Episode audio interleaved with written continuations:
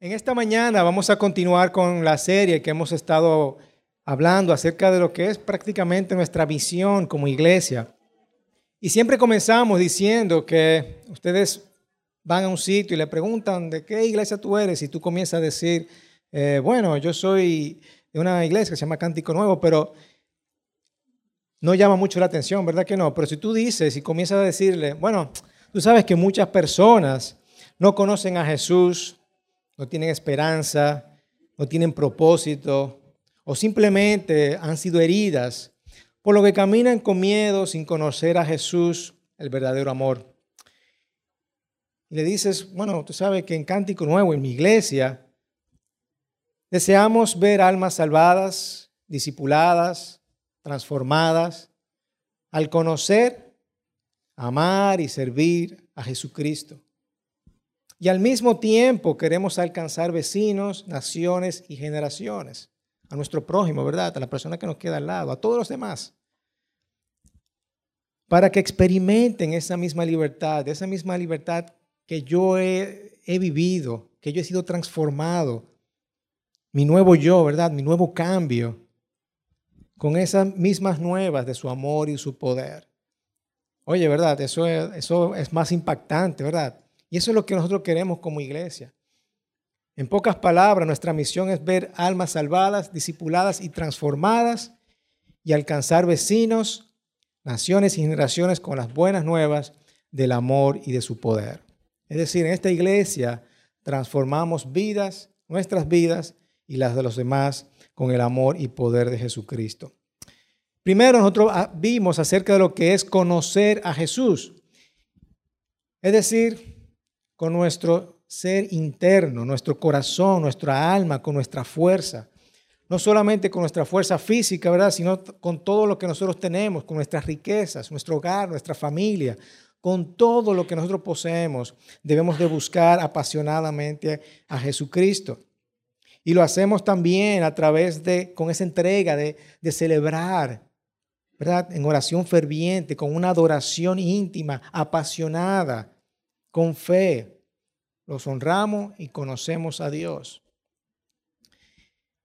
Y obviamente esa búsqueda apasionada va a transmitir en cada uno de nosotros esa, vamos a ver esa fe apasionada. Nosotros vamos a ser testigos alegres, vamos a estar llenos de gozo, tener una fe expectante, vamos a tener una vida transformada. Solamente nosotros conocer a Jesucristo. Y también, como vimos la semana pasada, nosotros amamos a Jesús con nuestro ser más interno, con nuestro corazón y nuestra alma. Amamos a Jesucristo. Y una vez habiendo experimentado ese amor, lo transmitimos a las demás, ¿verdad? A nuestro prójimo. Y en el día de hoy vamos a concentrarnos en servir a Jesús, servir a Jesús. Y nosotros podemos servir a Jesús de distintas formas. Servimos a Jesús cuando cumplimos con la gran comisión, ¿verdad? Al cumplir nuestra gran comisión como alcanzar el cuerpo de Cristo y el mundo a predicar la palabra de Dios. También servimos a Dios cuando ponemos nuestros talentos al servicio de los demás, ¿verdad? Estamos sirviendo a Jesús. Y también servimos a Jesús cuando somos obedientes a su palabra. Y eso es lo que yo me quiero enfocar en el día de hoy en cuanto al servicio. Todo lo que hacemos como cristianos es porque amamos a Jesús. ¿verdad? Todo lo que hacemos es porque amamos a Jesús. No lo hacemos por una obligación, no lo hacemos porque nos están mandando, no es porque nos bajaron una raya de arriba y dijeron, mira, tú tienes que hacer esto. No, todo lo que hagamos lo hacemos porque amamos a Jesucristo. En el día de hoy vamos a comenzar en la carta de Juan, la primera carta de Juan, y vemos que Juan era un hombre que cambió su vida radicalmente. ¿Por qué? Porque conoció a Jesús, amó a Jesús y sirvió a Jesús. Fue un hombre que cambió esa vida por completo. Y nos damos cuenta de que no podemos desconectar esa parte de conocer, amar y servir. Todos están bien conectados.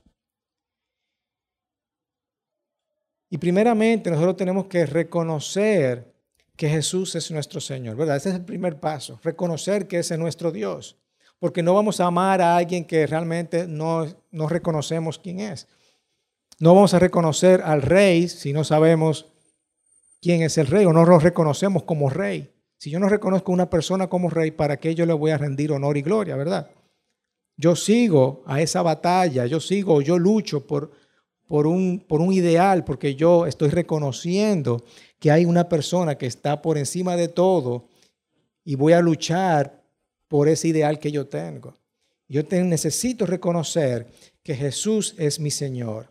En Romanos 19 dice que si tú confiesas con tu boca que Jesús es el Señor y crees en tu corazón que Dios lo levantó de entre los muertos, serás salvo.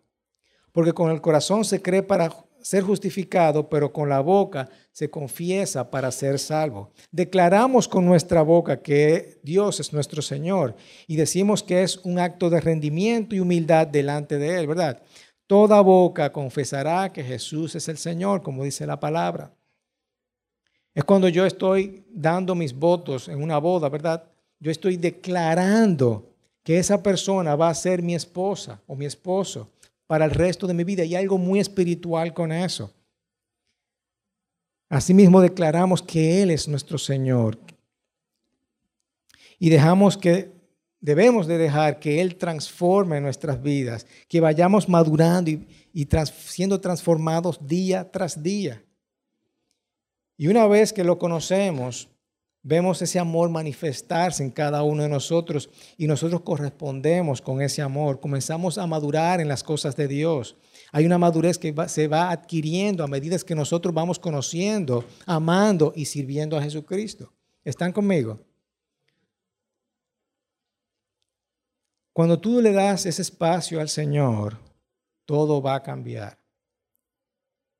Muchas veces no queremos darle un espacio a Dios en ciertas áreas de nuestra vida porque queremos hacerlo a nuestra manera.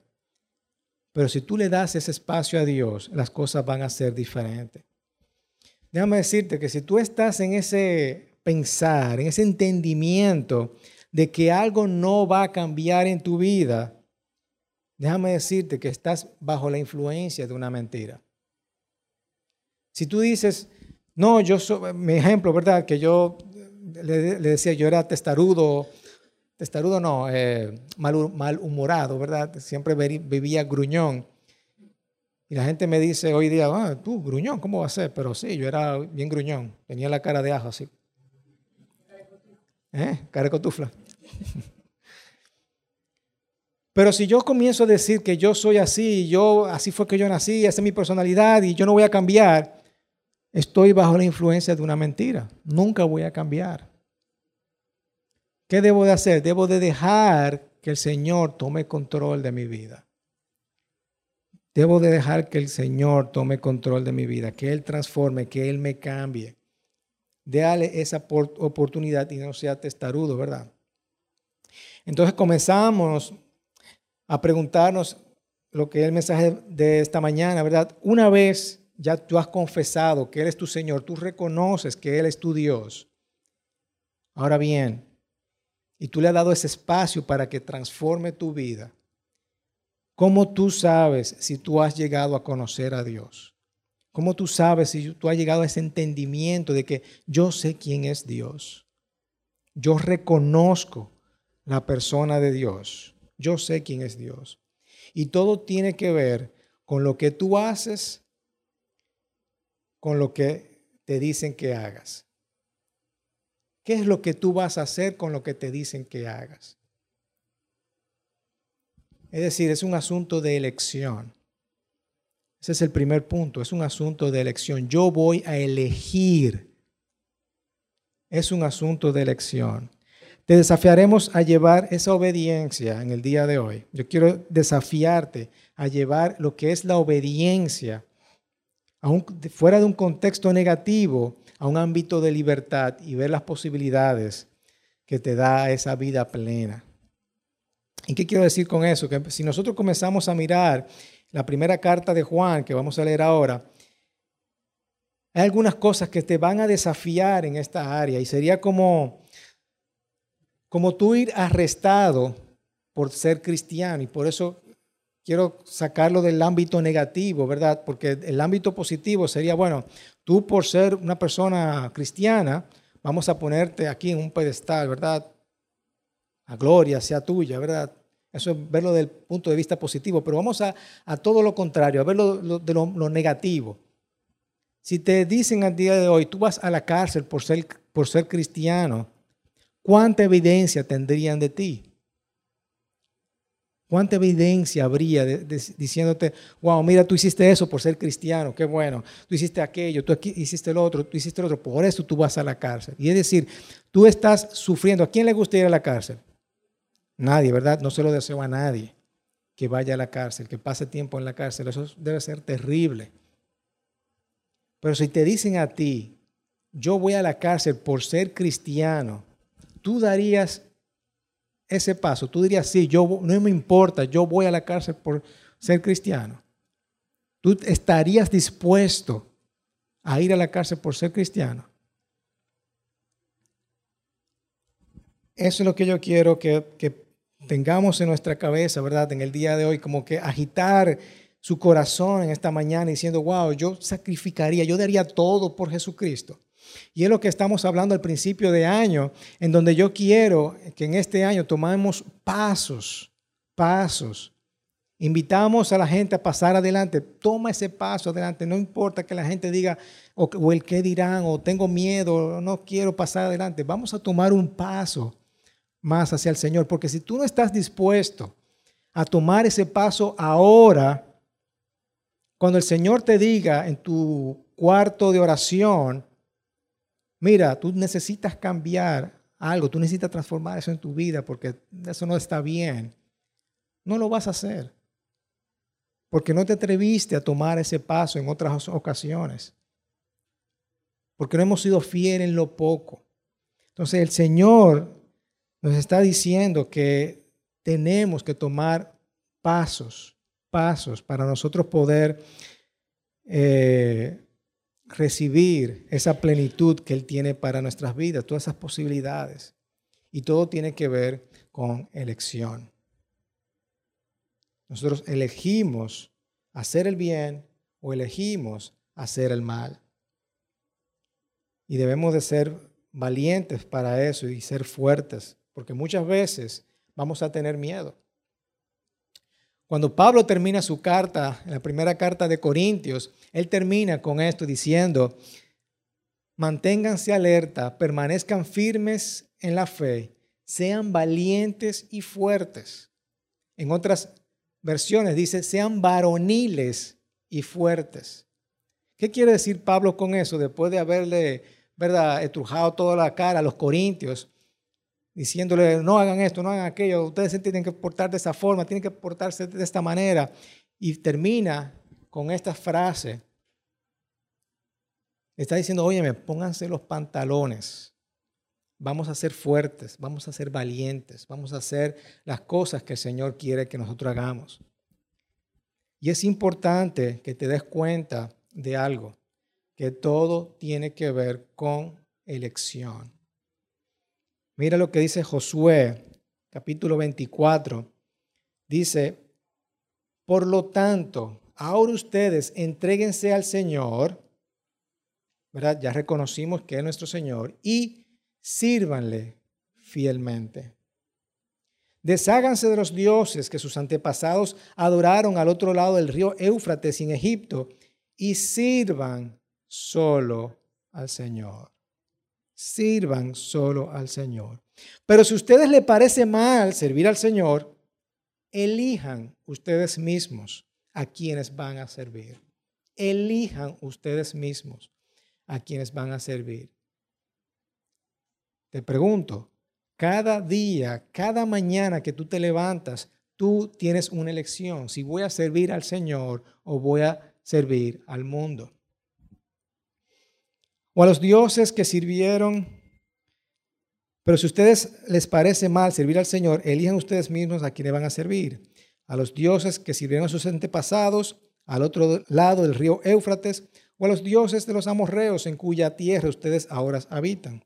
Por mi parte, mi familia y yo serviremos solo al Señor. Y esto no es una única decisión, vuelvo y repito, es una decisión que se toma cada día. cada día de tu vida tú eliges amar a mi Señor o eliges amar al Dios de los o a los dioses de los antepasados, a los dioses de los amorreos, ¿verdad? Y el segundo punto me lleva, eso me lleva al segundo punto, que es la obediencia. Yo acepto a mi Señor, yo reconozco que tengo un Señor, que yo elijo, que es un asunto de elección, ¿verdad? Yo voy a elegir. Ahora yo elijo si obedezco o no obedezco. Ahora sí, leemos el pasaje de Juan, nuestro pasaje principal, que dice, primera de Juan, capítulo 2. Ahí está nuestra pregunta en el versículo 3. ¿Cómo sabemos si si hemos llegado a conocer a Dios? Y ahí está inmediatamente la respuesta. Si obedecemos sus mandamientos.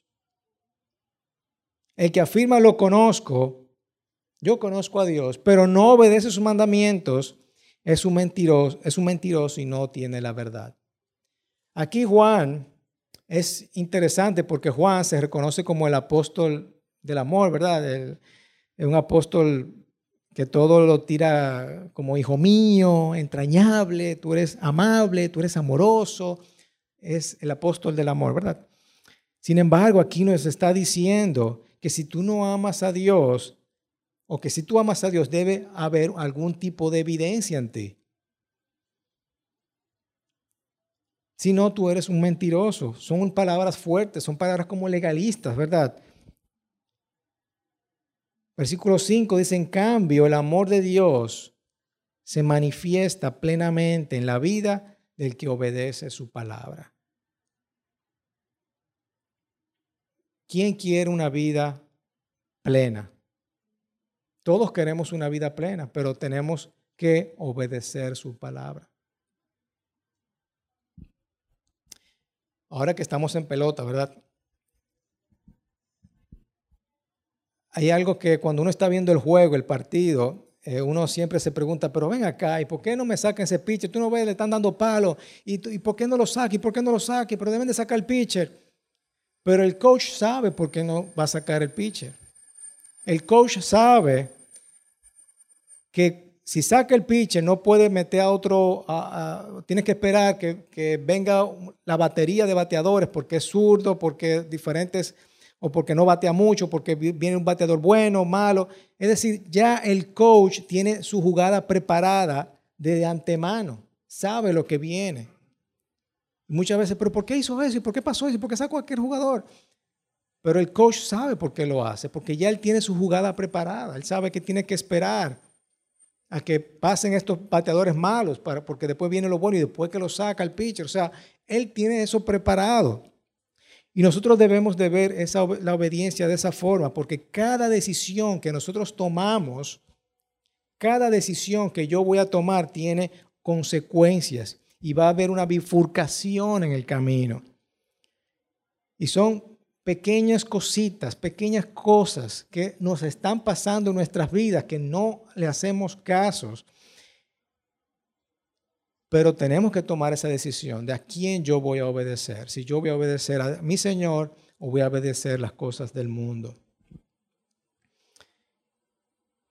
Hay cosas que nos han pasado, a mí me han pasado muchísimas cosas eh, a lo largo, ¿verdad?, de mi vida que me pongo a pensar y yo, wow, qué metida de pata yo di, ¿verdad?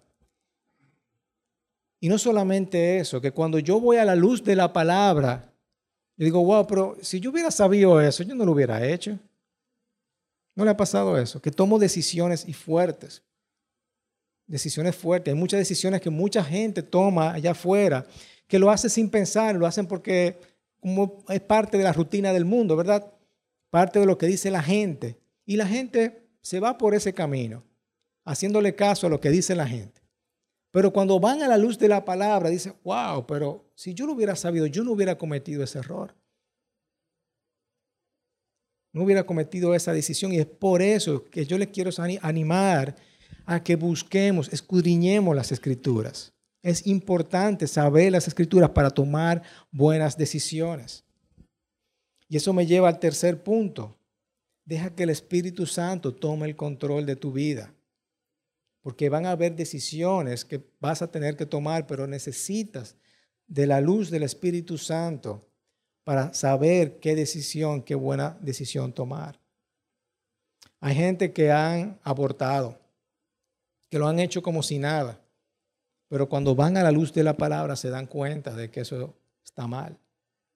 Hay personas que han comprado cosas sin tener que comprarlas, pero cuando van a la luz de la palabra se dan cuenta, wow, si yo hubiera sabido eso. ¿Cuántas veces ustedes han sido garantes de una persona? Dice, ah, tú puedes ser garante. Hemos sido garantes, yo he sido garante de muchas personas. Hay muchas personas que han sido garantes de mí. Eso casi es algo obligatorio, ¿verdad? Pero ustedes saben que en la Biblia dice que no seas garante. ¿Ustedes sabían que dice eso? Que no, tú no puedes ser garante o te recomienda que no seas garante. Eso lo dice la palabra. Y cuando yo vi eso, dije, wow, pero eso me hubiera, me hubiera evitado muchos dolores de cabeza a mí. Por yo ser garante de una persona, me estaban cayendo atrás unos abogados y yo, imagínense, uno le pone en una posición difícil eso, ¿verdad? Pero leí eso muy tarde. Wow, mira, aquí dice que no sea garante. Si lo hubiera leído antes. Así que deja que el Espíritu Santo tome control. Vamos a animarnos a leer la Escritura. Abre tu corazón a la palabra de Dios. Deja que el Espíritu Santo sea quien te guíe, sea tu maestro. Y obviamente estamos nosotros como comunidad para también asesorarte y, y ayudarte a tomar buenas decisiones. Cosas que nosotros creíamos que estaban bien, ahora a la luz de la palabra lo vemos como la verdad. En Primera de Corintios, Pablo dice, cuando yo era niño, hablaba como niño, pensaba como niño, razonaba como niño. Cuando llegué a ser adulto, dejé atrás las cosas de niño. ¿Qué quiere decir Pablo acá? Que comenzamos a madurar en las cosas de Dios. Estamos madurando cada día más en las cosas de Dios mientras nosotros más conocemos a Dios, mientras más obedecemos su palabra. Hay cosas que está bien o que está mal, pero el Espíritu Santo te va a decir, óyeme, camina diferente, camina diferente. Yo sé que hay cosas en mi vida, aún todavía, que necesito cambiar, necesito que el Espíritu Santo me ayude, me ha revelado, no, eso no está bien, hermano mío, hijo mío, ¿verdad? Camina por este lado, no por este. Haz esto de esta forma, porque eso no le agrada a tus hijos, no le agrada a tu esposa, camina de esta forma. Eso es parte de nosotros ir madurando. Y obviamente, ustedes están claros, ¿verdad? Que madurar no tiene que ver con la edad. Estamos claros con eso, ¿verdad? Un joven puede ser una persona madura en Cristo, ¿verdad? Estamos hablando de eso. Y una persona con mayor puede ser bien inmadura también. Estamos hablando madurez en cuanto a, a la palabra de Dios. ¿Cómo sabemos si hemos llegado a conocer a Dios? Si obedecemos sus mandamientos. Esto suena duro, pero es la verdad. Y es la verdad que nos hace libre. Y hay veces que nosotros estamos cambiando, estamos siendo transformados, estamos siendo madurados, pero a veces somos tercos, testarudos y queremos hacer lo que la carne quiere, ¿verdad? Queremos ser selectivos. Ah, no, yo acepto a mi Señor, mi Salvador, pero eso que, eso yo no lo voy a hacer, no. Eso no. Brega con eso, pero eso, con eso no te metas. Entonces, en ese momento, déjame decirte que vas a estar sirviendo al Dios de los amorreos. Has elegido mal. Has elegido mal. Y a veces venimos a Jesús porque creemos que nos va a cambiar la vida, pero realmente estamos haciendo o trayendo a Jesús a nuestras vidas, pero yo soy el que pongo las reglas, yo quiero mi propósito, mi agenda, y déjame decirte que eso no te va a funcionar.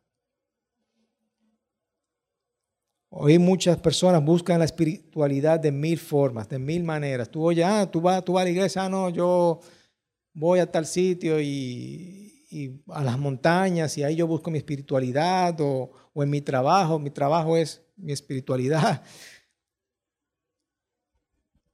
Pero déjame decirte que si tú no estás conectado a la vid, a Jesucristo, habrá una conexión siempre en lo que tú profesas y lo que tú practicas.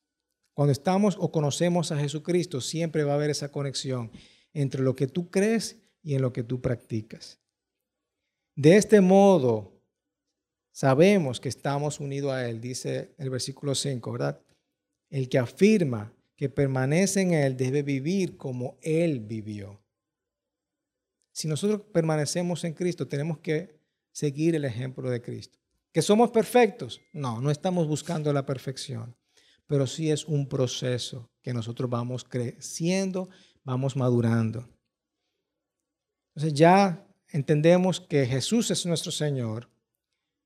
Hemos decidido, es un asunto de elección, ¿verdad? Vamos a elegir obedecerle.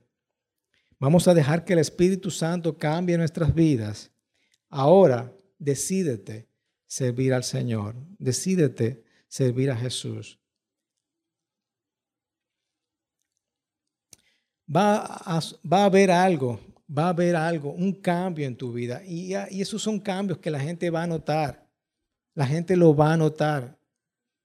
La gente me ha dicho muchas veces, o, o lo ha notado, la gente que no me conocía antes dice que tú eras gruñón, ¿cómo va a ser? No. ¿Tú eras un malhumorado? No, yo no creo eso. ¿De ti? No, no, no. Yo sí. Yo era lo que llegaba a la casa, estrellaba la puerta, ¿verdad? Encojonaba así, rojo. Echaba San Antonio a todo el mundo. Sin embargo, el Señor ha transformado mi vida. Me ha cambiado. ¿Que soy perfecto? No, no lo soy. Pero de eso se trata, ¿verdad? Así que sea abierto, sea abierto al Señor. Incluso a aquellas personas que, entienden que tienen su vida madura en el Señor, ¿verdad? A uno, que, cree que, que es maduro en el Señor, deja que el Señor te transforme. Porque muchas veces, no, ya yo conozco la palabra, ya yo sé lo que dice la Biblia, no quiero leer la palabra, no me importa lo que dice, ya yo, ya yo me sé eso, ¿verdad? La palabra está viva. Y lo que yo leí hoy, mañana puede decir algo diferente totalmente. Así que es importante entender que a veces podemos ser rebeldes, pero otras veces podemos ser obedientes. Y a veces no somos obedientes por miedo, por dolor, por falta de confianza. Y es por eso que decimos al principio, muchas personas no conocen a Jesucristo. No lo conocen. No lo conocen. Es decir, no cumplen sus mandamientos. Porque han sido personas heridas, caminan con miedo, no conocen el verdadero amor. Y un creyente miserable, ¿verdad? Es aquel que el Señor no controla su vida. Eso es lo que un creyente miserable. ¿Queremos ser creyentes miserables? ¿Que el Señor no tenga control de mi vida? No. Queremos que el Señor tenga control de todo lo que yo hago. Y Él nos está llamando a vivir una vida entregada, en un lugar maravilloso de la vida, ¿verdad? Con alegría, mucho más, ser testigos alegres de Él. Pero cuando vivimos en obediencia. Y cuando vivimos en obediencia, no tenemos que preocuparnos por los resultados, no tenemos que preocuparnos por lo que va a suceder en el futuro, porque ya el coach sabe que si yo cambio ese pitcher, me va a ir mejor. Ya el coach lo sabe eso, que es mi Dios. Así que al igual que Juan, que cambió, tuvo ese encuentro con Jesucristo, en cada uno de nosotros vamos a ver una vida radical cambiada, vamos a ver nuestras vidas transformadas porque hemos decidido obedecer a nuestro Dios. Continuando Juan, dice en Primera de Juan 2, versículo 15, no amen al mundo ni nada de lo que hay en él. Si alguien ama al mundo, no tiene el amor del Padre. Otra vez Juan siendo bien fuerte, ¿verdad? ¿Quién lo diría? Y esta palabra obviamente no tiene que no significa que nosotros debemos odiar al mundo que está allá afuera, la naturaleza tan bella, todas las cosas que nosotros comemos, que el Señor nos ha dado, todos los alimentos tan hermosos, tan bellos que nos ha dado el Señor. No significa eso, que debemos odiar eso. Significa, la palabra mundo es cosmos. Entre otras cosas se refiere a la actitud de rebelión contra Dios. Eso es lo que es el mundo. Versículo 16 dice, porque nada de lo que hay en el mundo, de todas las cosas que se rebelan en contra de Dios, los malos deseos del cuerpo, la codicia de los ojos, la arrogancia de la vida, proviene, proviene del Padre, no proviene del Padre, sino del mundo. El mundo se acaba con sus malos deseos, pero el que hace la voluntad de Dios permanece para siempre. Permanece para siempre. Dios te dice, óyeme, escucha mi voz, hermano, escucha mi voz, escucha mi voz. Si tú me haces caso a lo que yo te estoy diciendo a través de mi palabra, si tú me estás escuchando, si tú me obedeces, cuando tú tomas ese paso de obediencia, cuando tú me amas a mí, óyeme, yo tengo algo preparado para ti, algo bueno. Él va, él va más allá de lo que nosotros podemos ver. Él sabe cuál es la mejor jugada para ti, para tu vida. Y va a haber momentos de angustia, va a haber momentos de tribulaciones, va a haber momentos en que nosotros estamos desesperados. Pero el Señor te está diciendo, óyeme, aprende a escucharme, aprende a obedecerme, conóceme, conóceme. En Romanos 6, el apóstol Pablo dice, ¿acaso no saben ustedes que cuando se entregan a alguien para obedecerlo, son esclavos de aquel a quien obedecen? Claro que lo son, ya sea del pecado que lleva a la muerte o de la obediencia que lleva a la justicia. ¿A quién tú vas a obedecer? ¿Al pecado que lleva a la muerte o vas a obedecer al bien que lleva a la justicia. ¿Cuál es tu decisión? ¿Qué vas a elegir en el día de hoy? Y las escrituras una vez están haciendo hincapié, una y otra vez hacen hincapié en que nosotros estamos obedeciendo a alguien o a algo, ¿verdad? Obedecemos a nuestro Señor o obedecemos al Dios de los amorreos. Y yo sé, cualquier cosita, ¿verdad? Cualquier cosa de la vida nosotros podemos tomar ese paso en, falso y decir, bueno, yo me voy por aquí porque eso es lo que más me conviene. Cuando el Señor te está diciendo, mira, no hagas eso, hermano. No lo hagas. No lo hagas. Eso es como una lucha constante, ¿verdad? Pero tenemos que entender algo, que el Señor está celoso de ti. Él es una persona que Dios va a pelear por ti. Él va a guerrear por ti. Él va a hacer todo lo posible para que a ti te vaya bien, porque esa es la buena voluntad de nuestro Padre, que nos vaya bien. Dios lucha por ti. Pero cuando nosotros ponemos otra cosa a, nuestro, a, su lado, ¿verdad? Eso se llama idolatría. Y la palabra de Dios está llena de idolatría, de cosas que no sean idólatras. Una y otra vez, no sean idólatras. El Señor no nos va a poner en vergüenza. Isaías dice, los que confían en mí nunca serán avergonzados. Salmos 25, 3 dice, quien en ti pone su esperanza jamás será avergonzado. Vamos a poner nuestra esperanza en nuestro Dios. Vamos a confiar en nuestro Dios, que Él no te va a poner en vergüenza. Amén. Así que desde el corazón abramos a Jesús, a sus enseñanzas, Necesitamos dárselo todo, a confiar en Él. Él es la fuente de la vida, Él es nuestro Señor. Pongamos todo nuestro corazón. No necesitamos saber lo que va a suceder, no necesitamos saber cuál va a ser la próxima jugada, porque Él sabe cuál es la mejor jugada para cada uno de nosotros. Aquí es donde está la vida, donde está la verdadera transformación. El amor de Dios se manifiesta plenamente quienes obedecen su palabra. Y eso es lo que queremos para nuestra vida. Amén. ¿Cómo podemos aplicarlo? Sencillo, ¿verdad? En cada decisión que nosotros tomamos, el día de mañana, en el día de hoy, cuando salgas por esa puerta, hasta lo que vas a comer, ¿verdad? Mantente alerta, permanece firme, sé valiente y fuerte, ponte los pantalones, ¿verdad? Y decide obedecer a Jesucristo. No es una tarea fácil muchas veces, ¿verdad? Pero decide obedecer a Jesucristo. Amén, hermanos. ¿Por qué no paramos de pie y oramos a nuestro Dios?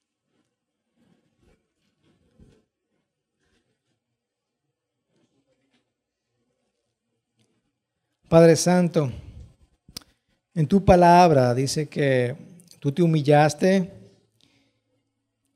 y te hiciste obediente hasta la muerte, Señor. Tuviste una muerte de cruz. Y por eso Dios te exaltó hasta lo sumo y te otorgó el nombre sobre todo nombre, Señor Jesús. Padre, en esta mañana venimos delante de ti porque queremos conocerte, Señor. Queremos ser obedientes, queremos servirte. Queremos servirte a ti al ser obediente a tu palabra, Señor Jesús. Permítenos en cada prueba, en cada dificultad de esta vida, Señor. En que tú nos pones delante de este mundo, Señor. Pero tú dices que no seamos del mundo. Ayúdanos, Señor, que en medio de este mundo nosotros podamos abrir camino, abrir camino, Señor, y nosotros poder ser fiel, obedientes, Señor, ser valientes, ser fuertes, para cumplir tu propósito en mi vida, Señor Jesús. Padre, yo oro por esta bella congregación, Señor para que cada paso que tomen lo tomen pensando en ti primero, Señor.